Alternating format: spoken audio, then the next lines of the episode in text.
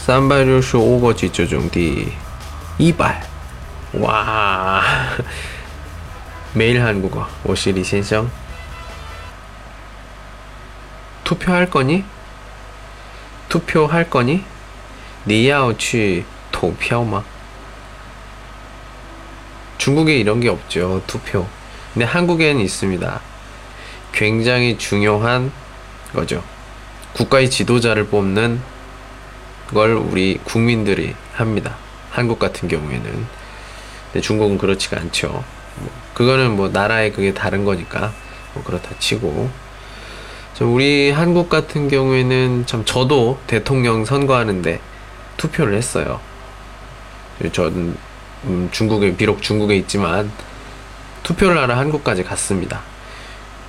굉장히 그렇고요. 어, 내년에도 또 한번 투표가 있어요. 이번에는 그냥 중국에서 예, 부재자 투표를 할 생각입니다.